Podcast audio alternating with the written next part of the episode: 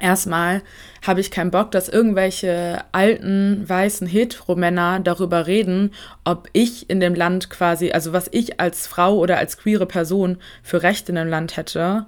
Und zweitens ist es halt so auf so diese Ebene gebracht worden, wo du halt irgendwie wieder merkst, wie enttäuschend das ist, dass so für manche Menschen deine persönlichen Rechte, dein Recht zu leben, denen nichts wert ist, wenn es darum geht, irgendwo Fußballveranstaltungen auszuleben. Hi und willkommen bei Politversum. Das ist der Podcast, in dem Charlotta und ich über aktuelle Themen reden, die uns beide interessieren. Also Thema Politik, Popkultur und alles Mögliche.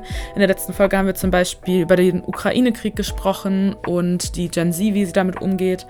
Und heute sind wir mit einem ganz neuen Thema dabei. Aber bevor wir das vorstellen, möchte ich auch erstmal Hallo zu dir sagen, Charlotta. Ähm, wie geht's Guten dir? Guten Tag. Ganz gut tatsächlich. Ich äh, habe heute schon gearbeitet und äh, es ist jetzt Viertel vor sieben am Dienstag und wir nehmen jetzt die Podcast-Folge auf. Ich freue mich. Äh, ja, sehr schön, dass es dir gut geht. Äh, ich hoffe, du bist, hast noch genug Energie für, unsere heutige, für unser heutiges Thema. Denn heute wird es auch wieder sehr spannend, finde ich. Ein Thema, was jetzt wahrscheinlich alle möglichen Leute interessiert. Also vor allem in den deutschen Medien sieht man das ja überall, aber eigentlich ist das, würde ich sagen, in sehr, sehr vielen Medien vertreten. Und zwar soll es um die WM in Katar gehen, die ja sehr krass kritisiert wird, sehr umstritten ist und gerade nicht nur wegen der ganzen Fußballspiele Schlagzeilen macht, sondern auch andere Gründe hat, warum sie von unseren KollegInnen schön thematisiert wird. Und dementsprechend wollen wir natürlich auch drüber reden, weil wir uns ja beide auch nicht nur auf beruflicher Ebene, sondern auch obviously aus privaten Gründen sehr mit dem Thema beschäftigt haben und das wahrscheinlich von unseren Timelines auf Insta und Twitter und Co gerade nicht wegzudenken ist. Definitiv. Also ich würde sagen, es sind vor allem sogar nicht sportliche Gründe, warum gerade über diese Weltmeisterschaft berichtet wird.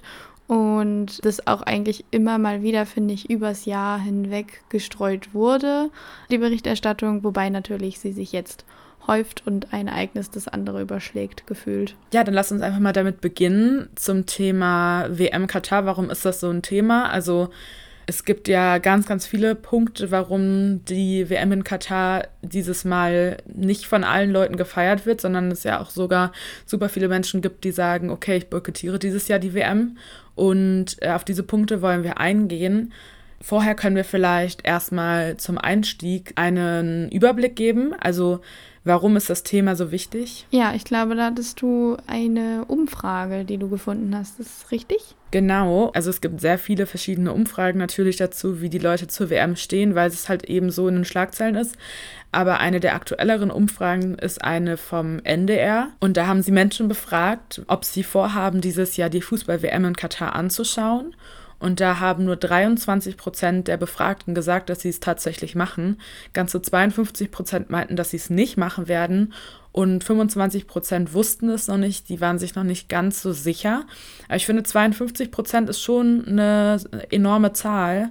Das ist echt mehr als die Hälfte der Menschen, der Befragten, die sich gegen die WM entschieden hat.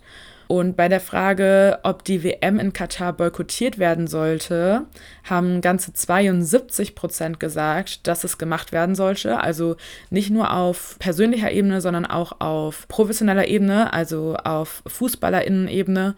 Und 22 Prozent meinten nein, das ist nicht nötig. Und 5 Prozent waren sich da auch nicht sicher. Und ja, haben dementsprechend keine Aussage getätigt. Aber das, was ich finde, was super interessant ist, ist nämlich, was die Gründe sind, warum sich die Menschen für einen Boykott entscheiden oder warum sie die WM in Katar nicht für richtig halten. Und die am meisten genannte Antwort, das waren 79 Prozent, war, dass diese menschenunwürdigen Arbeitsbedingungen beim Bau der Stadien nicht mit ihrem Gewissen vereinbar sind und dass es sie halt stört im Zusammenhang mit der WM.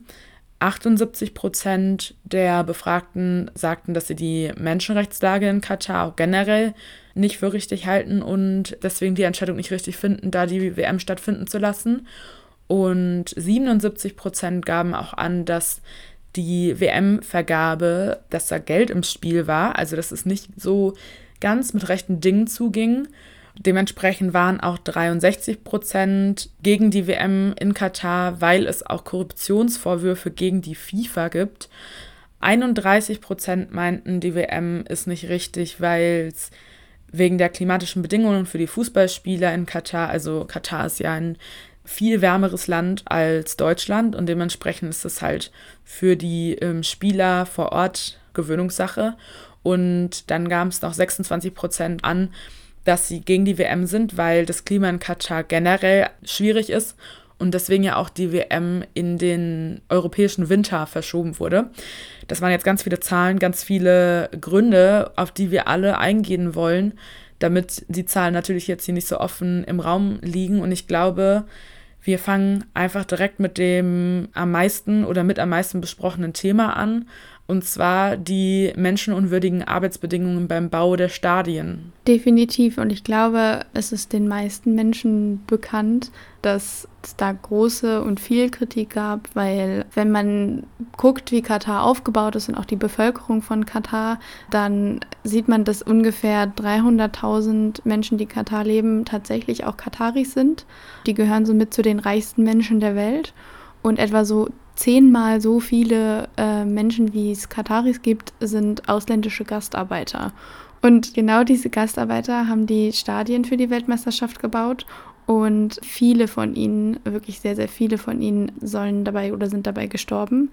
Ähm, wie viele genau ist tatsächlich nicht von der Regierung erfasst worden.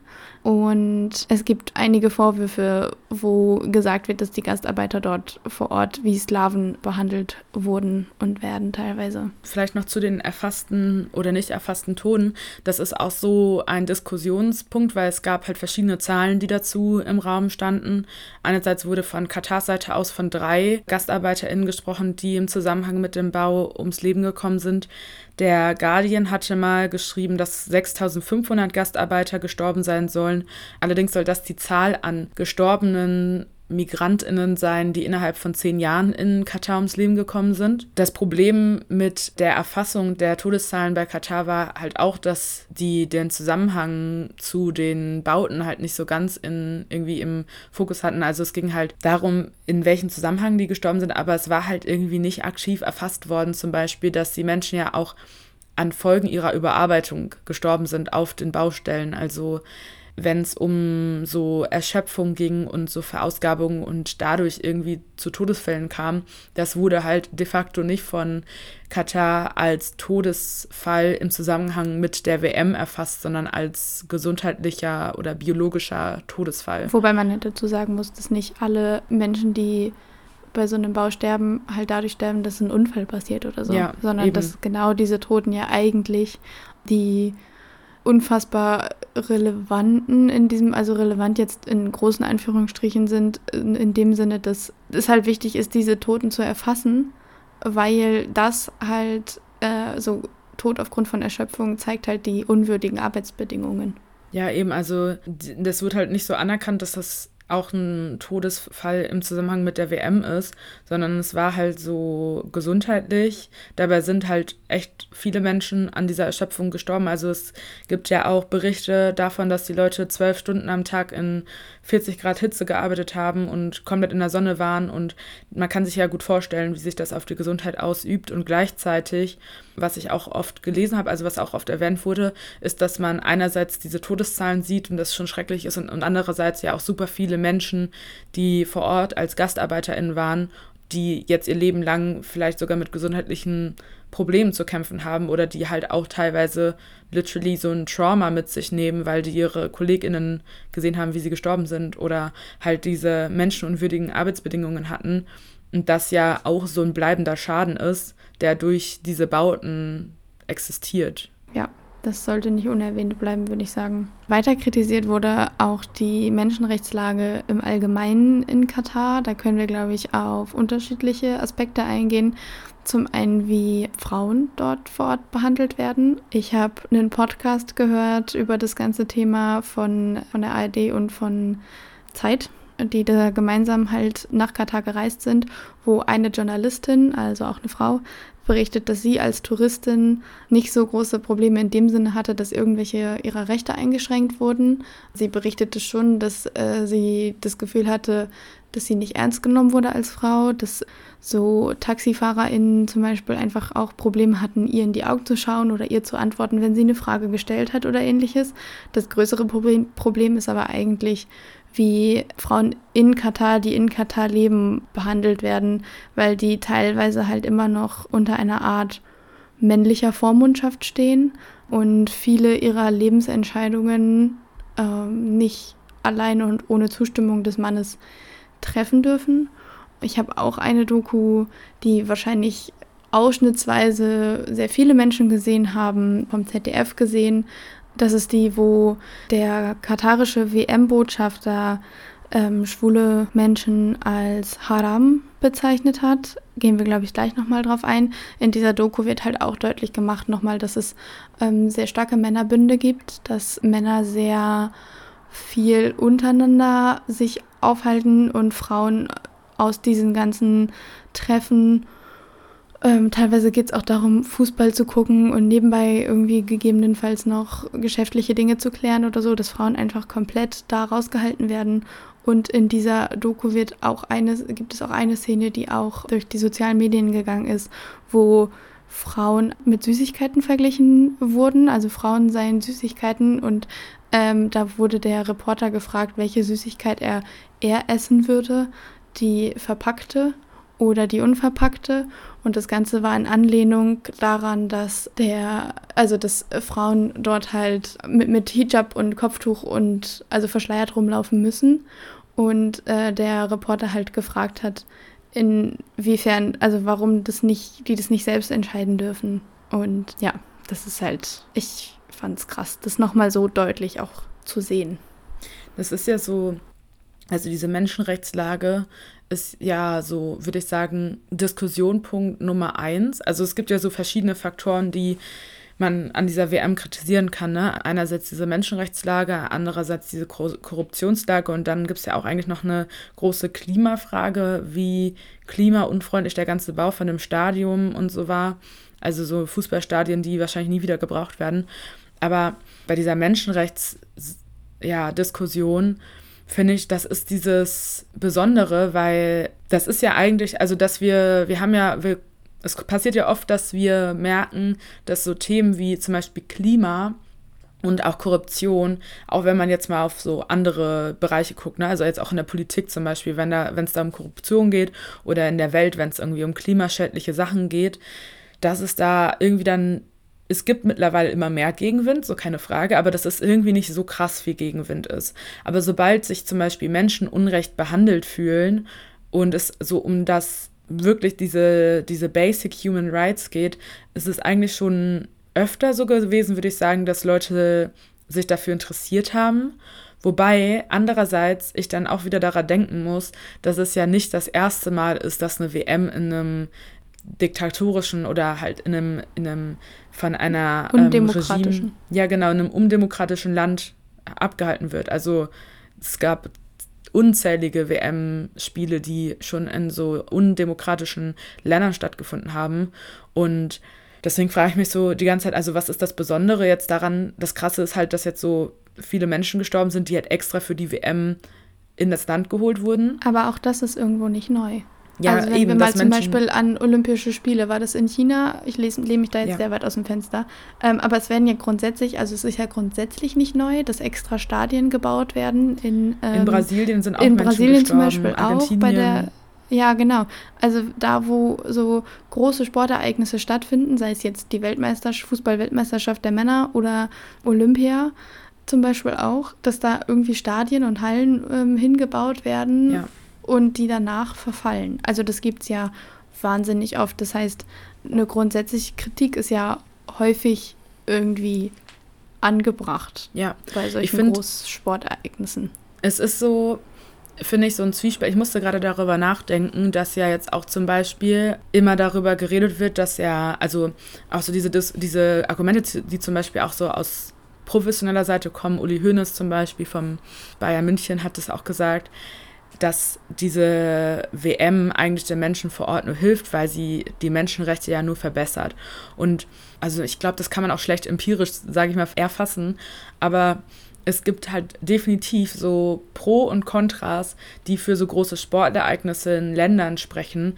Weil wenn ich zum Beispiel an Athen denke, als da die Olympischen Spiele, 2005 war das, glaube ich, stattgefunden haben, das hat so das diese ganze Infrastruktur vor Ort einfach verändert.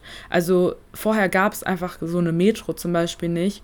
Und durch diese Olympischen Spiele, das war so der Anreiz dafür, dass in der Stadt, die eh schon eine Metro lange gebraucht hat, auch endlich so das Geld investiert hat, um eine Metro zu bauen wegen der Touristinnen.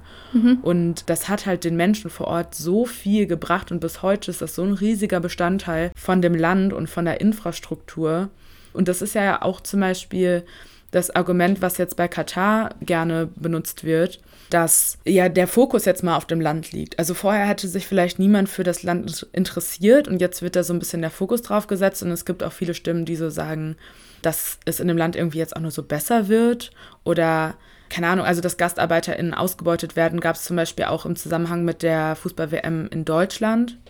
Und so, du musst halt so Pro und Contra sehen und auch gleichzeitig die Frage immer, wie viele ähm, beendete Menschenleben sind genug, damit du eine WM boykottierst und absagst.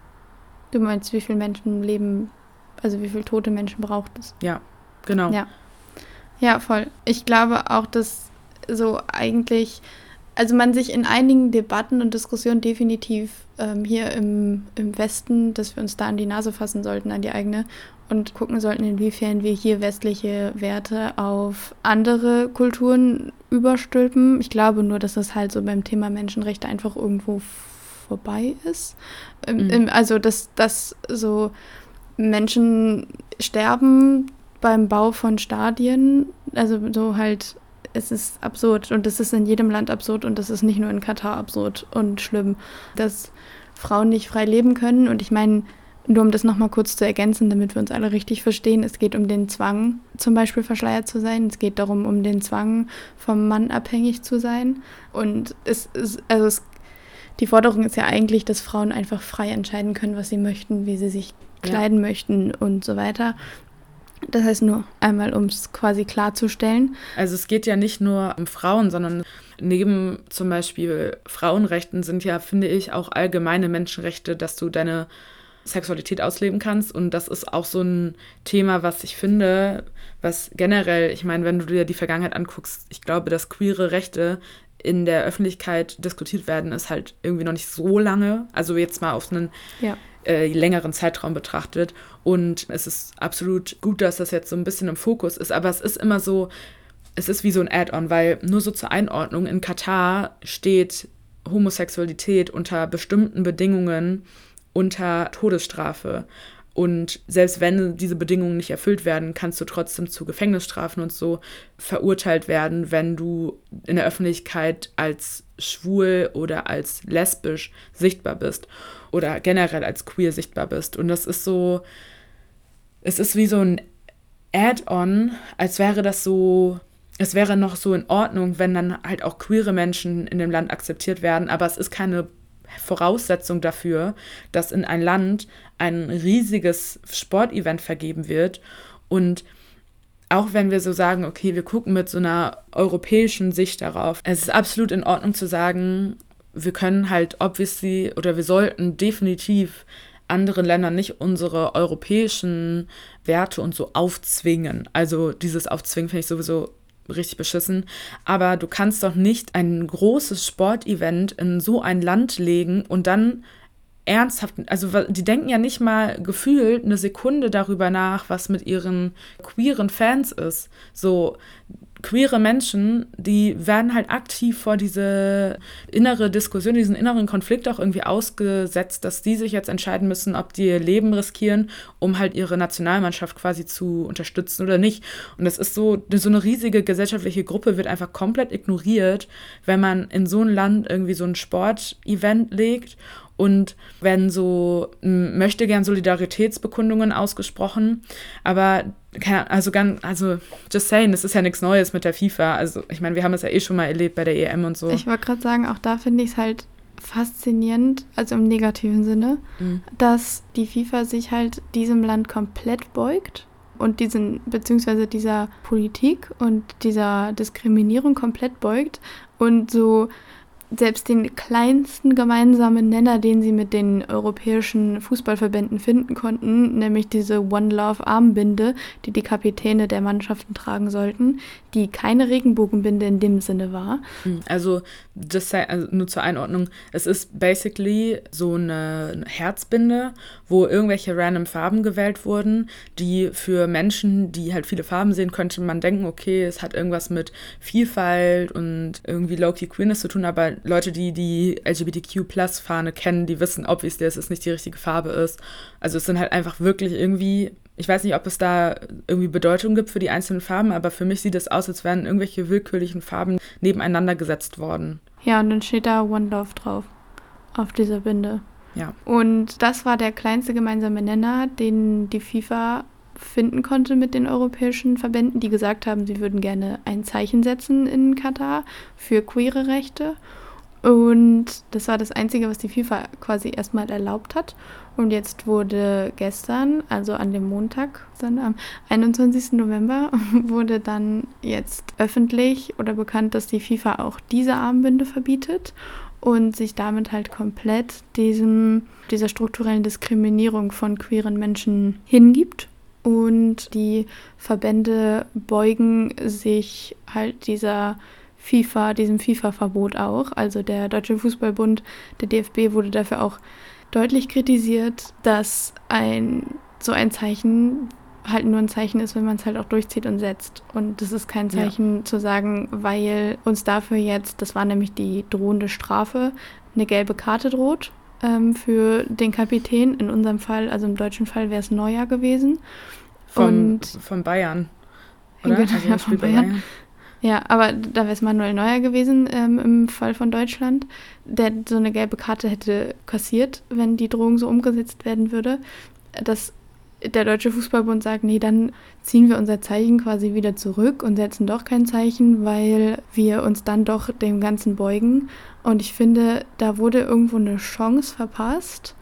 Genau das, worüber du gerade geredet hast, so im Sinne von, man könnte ja Aufmerksamkeit auf die Themen lenken und man könnte ja durch so ein großes Sportereignis auch irgendwie mit dafür sorgen, dass queere Menschen in äh, den Ländern, in diesen, denen diese Sportereignisse, also in diesem Fall jetzt Katar, stattfinden, äh, dass in diesen Ländern halt queere Rechte jetzt etabliert werden würden. Aber diese mhm. Chance wurde halt komplett verpasst, weil sowohl von, der, von Seiten der FIFA als auch von Seiten der europäischen Verbände, die es ja eigentlich erst vorhatten, da ein Zeichen zu setzen zumindest. Und wir reden auch alles, das müssen wir auch sagen, von so symbolischen Zeichen. Ja. Und die große Frage ist, was da wirklich passiert wäre. Aber das wäre so das Minimalste, was möglich gewesen wäre quasi.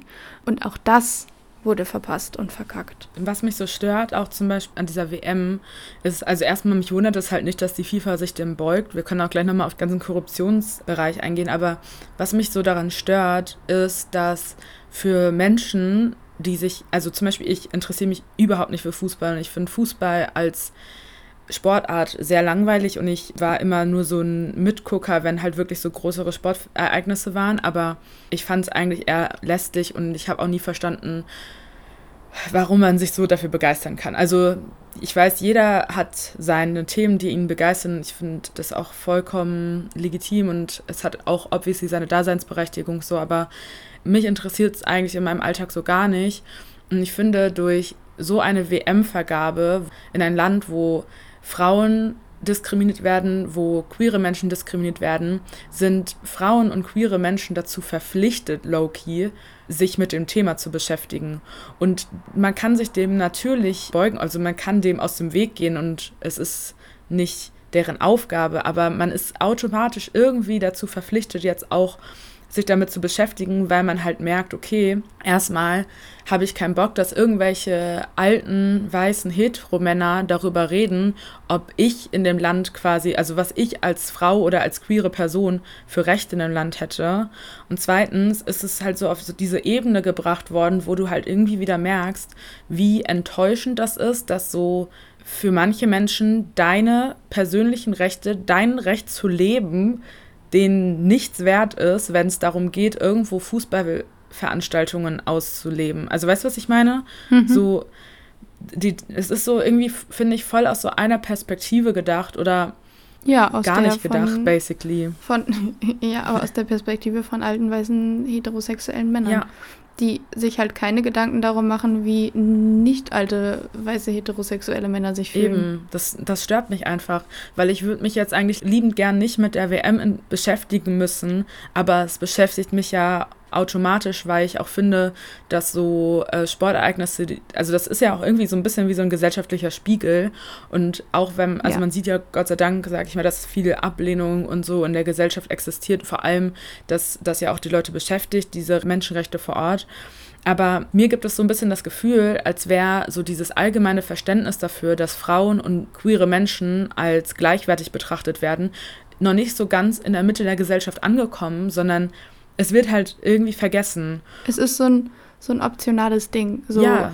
Ja, wir können ja mal gucken, ob das so ist, aber wenn es nicht so ist, ist es ja offensichtlich nichts, was es ist kein ähm, die Fußballwelt daran hindert, genau, ja. was die Fußballwelt daran hindert, ihre Turniere in solchen Ländern abzuhalten. Ja, und äh, ich meine, da muss man sich auch nicht wundern, dass sich super wenig Profifußballer überhaupt als queer outen. Also es hat sich, glaube ich, oder ich glaube, es gibt vielleicht einen Profifußballer, der sich während seiner Karriere geoutet hat in Australien. Thomas Hitzelsberger aus Deutschland hat sich nach seiner Karriere geoutet, aber ich glaube, auf ähm, Nationalmannschaftsebene gibt es in Deutschland keinen, der sich geoutet hat. Und ich will nicht sagen, dass alle da schwul sind oder bi oder alles außer heterosexuell. Aber die Wahrscheinlichkeit, dass in einem so großen Feld wie Fußball nicht eine einzige queere Person bei ist, ist halt sehr, sehr unwahrscheinlich. Und es gibt ja auch Berichte dazu und Thomas Hitzelsberger hat dazu ja auch sehr viel erzählt und geredet und gesagt, warum er während seiner aktiven Karriere sich nicht geoutet hat. Und das finde ich so krass. Es ist irgendwie so schade, dass die Menschen deswegen das sich. Das ist schon sehr bezeichnend ja. für diesen Also ich würde mich auch nicht outen, wenn ich in dem, wenn ich Fußballerin wäre, beziehungsweise wenn ich in dem Feld arbeiten würde und ich wüsste, mein Beruf bringt mich in Länder, in denen ich äh, mit meiner Sexualität umgebracht werden würde. Ähm, aber wenn wir jetzt mal, wenn wir darüber reden, also moralisch betrachtet, ist das alles so verwerflich und ich habe mich lange oder ich habe mich immer so gefragt, krass, wie kann das so zugelassen werden, dass in so einem Land das alles gemacht wird. Aber ich habe mir diesen Spiegel-Podcast angehört. Ausverkauft heißt er, glaube ich. Das ist ein Spiegel-Podcast von Spotify und dem Spiegel zusammen. Und der redet halt über diese ganzen, dieses ganze FIFA-System und diese Fußball-WM-Vergabe an Katar und so und hat da so ein bisschen mehr Background gegeben, den ich vorher nicht hatte. Und seitdem mir quasi gezeigt wurde, wie korrupt dieses ganze System ist, wie, wie diese ganze FIFA eigentlich nur, es geht nur um Geld und alles wird gekauft und literally die Fußball-WM 2006 in Deutschland war gekauft. So dieses deutsche Märchen, von dem man immer spricht, war auch gekauft und es ist immer so gewesen, dass Fußball-WMs gekauft sind und es war auch irgendwie nicht so eine krasse Neuigkeit. Und äh, wenn es am Ende des Tages nur um Geld geht, und wenn ein Land wie Katar, was viel Geld hat, sich das einfach kaufen kann, dann ist natürlich der FIFA das auch egal, was für Bedingungen in diesem Land herrschen. Ja, also gekauft heißt in diesem Fall halt einfach astreine Korruption. Ja. Und das muss man definitiv auch noch erwähnen. Ähm, wie du gerade schon gesagt hast, das ist kein Einzelfall, was jetzt passiert ist, dass die Weltmeisterschaft gekauft wurde, weil wenn man sich dann mal anguckt, wie so Weltmeisterschaften überhaupt in Länder kommen, ich wusste das vorher auch nicht, ich habe mich für diesen Podcast jetzt auch damit beschäftigt, ähm, das läuft folgendermaßen ab. Und zwar gibt es erstmal eine Ausschreibung, dann bewerben sich einige Länder, da gibt es nochmal so ein Kontinentrotationssystem, aber das jetzt zu erklären führt zu weit.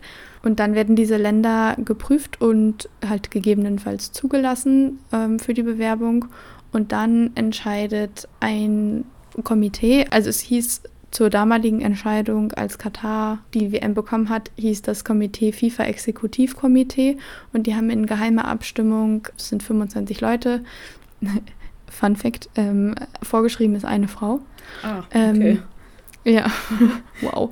K könnte man auch darüber diskutieren, in wie sinnvoll es ist und wie sehr das dazu beiträgt, dass Weltmeisterschaften in Länder kommen, in denen es halt wenig Frauenrechte zum Beispiel gibt und ob man da nicht doch ein paar mehr oder dieses Komitee diverser aufstellen sollte. Ähm, jedenfalls äh, entscheidet dieses 25-köpfige Gremium, was mittlerweile durch den FIFA-Rat ersetzt wurde, in einer geheimen Abstimmung darüber, in welches Land die Weltmeisterschaft gegeben ist, welcher, welches Land der Austragungsort ist.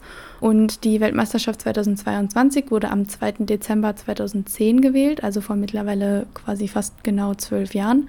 Ähm, und bei Katar ist es so gelaufen, dass mindestens drei Stimmen aus diesem FIFA-Exekutivkomitee gekauft wurden von Katar. Also die Personen bestochen wurden bzw. sich bestechen lassen haben aus diesem Exekutivkomitee.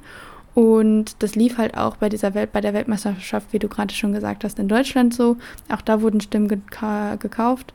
In, mit Katar zusammen hatten sich die USA, Südkorea, Japan und Australien beworben und die katarische Bewerbung galt wohl eigentlich als die schlechteste. Mhm.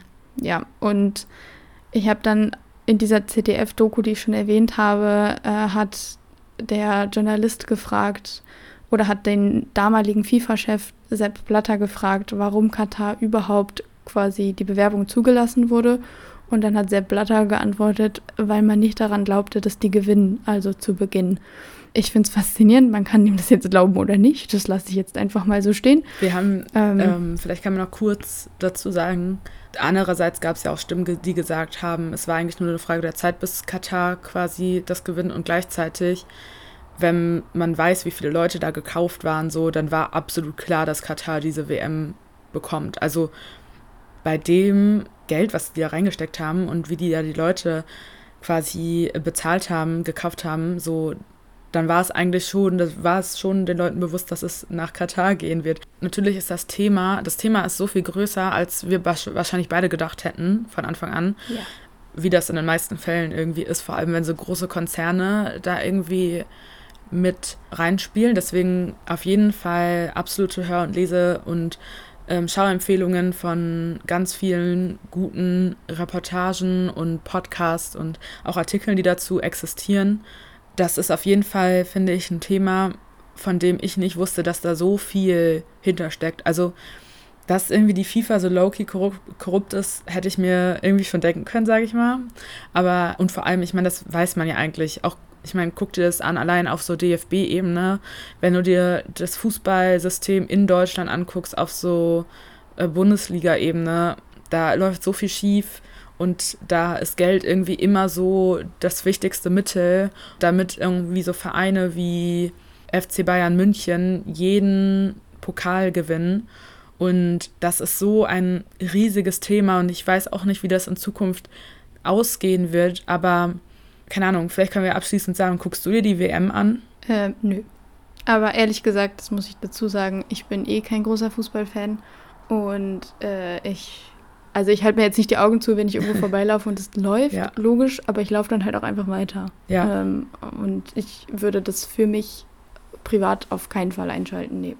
Äh, ja, ich gucke mir die auch nicht an. Also keine Ahnung, ich habe mir halt vor zwei Jahren, als die EM war in Italien, also nicht Italien, aber wo Italien gewonnen hat, das habe ich mir, da habe ich mir das Finale zumindest angeguckt und ich finde es manchmal spannend, das so nebenbei laufen zu lassen. Also einfach nur, äh, ich weiß auch nicht, ich finde es eigentlich echt langweilig.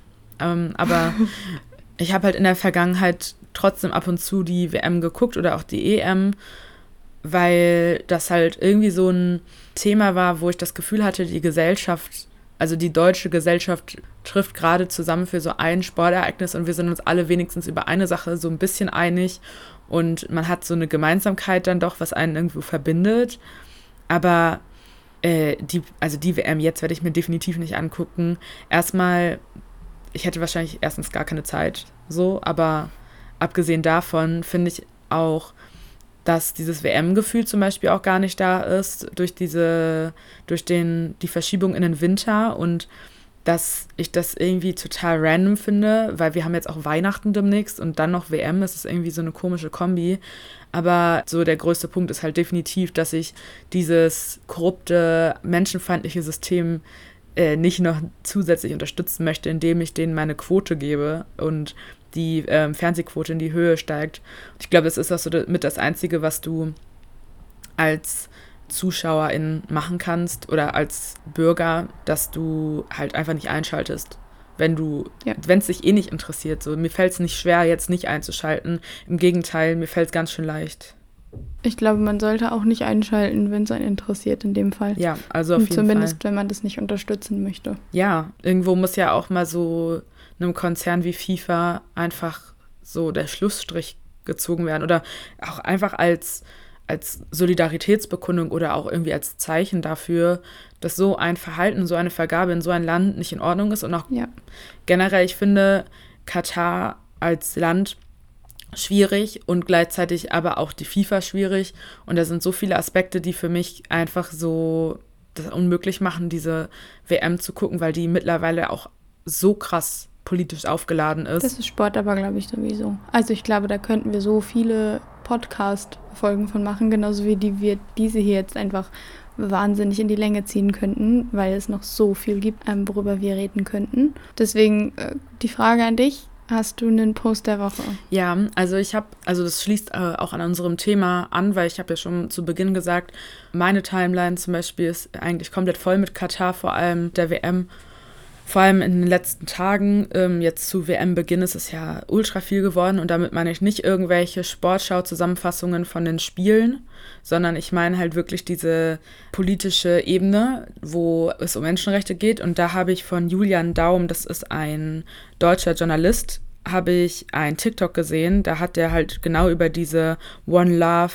Kapitänsbinde gesprochen, als dann am Montag beschlossen wurde, dass die nicht getragen wird von den Kapitänen. Und er hat halt so darüber geredet, wie queere Rechte irgendwie noch nicht äh, wirklich im Mittelpunkt unserer Gesellschaft angekommen sind und dass selbst so eine halbe Solidaritätsbekundung von wegen, wir machen jetzt ein paar Farben auf die Binde und sagen damit One Love, wir lieben alle Menschen, dass selbst sowas abgelehnt wird und sich der DFB da so oder die FIFA sich dem einfach so beugt dass er das halt absolut problematisch findet. Und ich fand seine Zusammenfassung da, fand ich nochmal richtig gut, weil ich hatte vorher erstens zum Beispiel gar nicht drüber nachgedacht, dass es ja gar nicht die Farben sind. Aber auch, um ehrlich zu sein, einfach weil ich nicht über diese Binde nachgedacht habe, jemals. Aber trotzdem hat er es ganz gut so zusammengefasst. Und also ich finde dieses Binden, also diese Kapitätsbinde, die gibt mir einfach so das Gefühl davon, als wäre, wenn so, wenn irgendwo Abstriche gemacht werden, dann sind es immer bei den Rechten von Minderheiten. Und das hat es nochmal so bestätigt, weil ob das irgendwie um religiöse Minderheiten geht, um ethnische Minderheiten oder um andere Minderheiten auf Sexualitätsebene oder auf Gender- oder Geschlechtsebene.